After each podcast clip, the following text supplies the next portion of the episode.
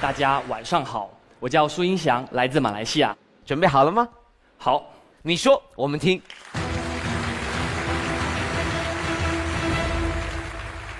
二零一二年在伦敦奥林匹克运动会上，羽毛球男子单打决赛，林丹和李宗伟再次上演了巅峰之战。林丹先是丢了一局，然后连扳两局，再次击败了李宗伟，卫冕冠军。正当大家都为林丹欢呼喝彩的时候，在微博上有位公众人物发布了微博，表示对李宗伟的失败感到遗憾，甚至还伤心难过的哭了。这一下子引起微博的热映，许多网民啊群起而攻之，说你身为中国人，竟然支持马来西亚，这太过分了。这位公众人物就是歌手梁静茹。经过这件事情以后，大家才知道，哦，原来梁静茹是马来西亚华人，也因此有了更多的人才意识到，在海外有这么样一个族群的存在。其实这种误解与误会，我特别能够理解。马来西亚华人来到中国，就像一滴水，融进了汪洋大海，你想要把它甄别出来，还真不容易。马来西亚华人是怎样的存在呢？像梁静茹一样啊，长得跟中国姑娘一模一样，说汉语，唱汉语歌曲，还有这么多中国人喜欢他的歌。跟他一样的马来西亚华人还有谁呢？光良啊，品冠、曹格，他们都是马来西亚华人。马来西亚的华人热爱中华文化，就如同在座的每一位一样。马来西亚是除了中国以外保留中华文化最完整的地方。中国改革开放已经快四十年了，可是，在座各位你知道吗？在最开始的五到十年，海外最大的投资商就是来自于南洋的华人，其中还包括了马来西亚的华人。我给大家介绍一位人物，他叫郭鹤年。也许大家对他的名字很陌生，但对他的投资项目绝对不陌生，那就是坐落在北京东三环的国贸。在一九八五年，他投资了五点三亿美元，参与筹建了中国国际贸易中心。这项投资在今天看来也许是明智之举，但是那时候发生了这么一件事儿，那就是中国最开始找的是美日财团，但他们开出的条件过于苛刻。郭鹤年先生听了非常生气。说了这么一段话：咱们中国人不能让外边的人瞧不起，这件事情由咱们中国人自己来办。对呀，没错，他说的就是咱们中国人，这就是民族文化身份的认同，这就是马来西亚华人对于这片土地的眷恋。当然，这项投资也给他带来了巨大的回报。他也这么说过：国家要发展，企业才能挣钱。而邓小平先生也曾经花了四十分钟专门接见他，对他的评价是：你我都是一样的，是引路人的角色。而郭鹤年先生也在二零一二年荣获了中国经济年度人物终身成就奖。大家看到现场的那个朱蒂斯饼干吗？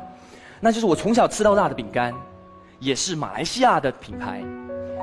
这个品牌的创始人叫史进福。史进福先生呢，也是一位马来西亚华人。中华文化塑造了他，也成就了他的企业。对待消费者，他一直秉持着这样的观念：我不吃的，也绝不能让他人食用。这就是孔子所说的“己所不欲，勿施于人”啊。对待员工，他也始终秉持着“己欲立而立人，己欲达而达人”。即便在公司资金周转紧张的时候，他也按时给员工发放工资。这样子的企业文化、经营理念，才是我们应该所追求的。这也本源于中华文化。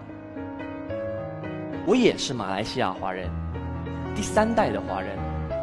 一九四一年，我的祖父二十八岁，为了躲避战乱，他听从曾祖父的意见，离开海南岛，来到马来西亚生活。这一离开就是五十年，可是他从来没有忘记自己家乡的一切。祖父是马来西亚的第一代华人，生活并不容易，但逢年过节必定寄钱回老家，或是让他们修建房屋，或是生活救济。解放以后，也曾经捐钱资助当地修建小学。有一年他病重，他交代我的祖母说：“如果我有个三长两短。”你就携一家大小回到海南岛。他二十八岁离开海南岛，七十八岁第一次回岛探望，也是最后一次。直到病逝以前都没有机会再回去。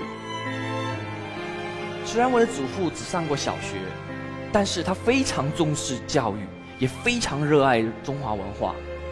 即便家里的家境不好，但是他仍然坚持把所有的子女送上华文的私立小学，因为他认为华人怎么可以不学华文？华人怎么可以不上华文华语学校？其实，在马来西亚有很多华人跟我祖父一样。与这片土地都有千丝万缕的情感联系，马来西亚华人与在座的每一位都有割舍不断的文化联系。如果大家有机会到马来西亚观光与旅游，你会发现到满大街都是你很熟悉的中国文字的广告，还有招牌。路上的行人都是很熟悉的中国面孔。我们都彼此说着听得懂的语言，我们都过着一样的节日，我们都会用筷子吃饭。这些点点滴滴、方方面面，就是中华文化的延续与传承。什么是中华文化？中华文化告诉我们：我们从哪里来，我们是谁，我们又将去何方。中华文化从过去到现在，一直给予我们精神的力量。这种精神力量，让我们在远渡重洋时不畏惧艰险，勤劳勇敢，在异国他乡能够打出一片天地。这种精神力量。让我们在客居他乡的时候坚韧不拔，始终没有忘记自己是炎黄子孙、龙的传人。这种精神力量，让我们在困顿的时候记得穷则独善其身，脚踏实地的做好自己的事儿。这种精神力量，让我们在富裕的时候也不会忘记达则兼济天下。中华若有召唤，我义不容辞。我今天来到这里，不仅仅是要做一篇演讲，更像是回乡。探亲寻根，我想告诉大家，在海外有很多华人都一直关心着、关注着这片土地的一切。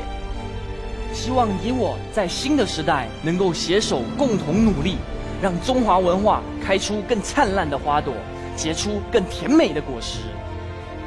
黑头发，黄皮肤，中国话，我们是文化上的共同体。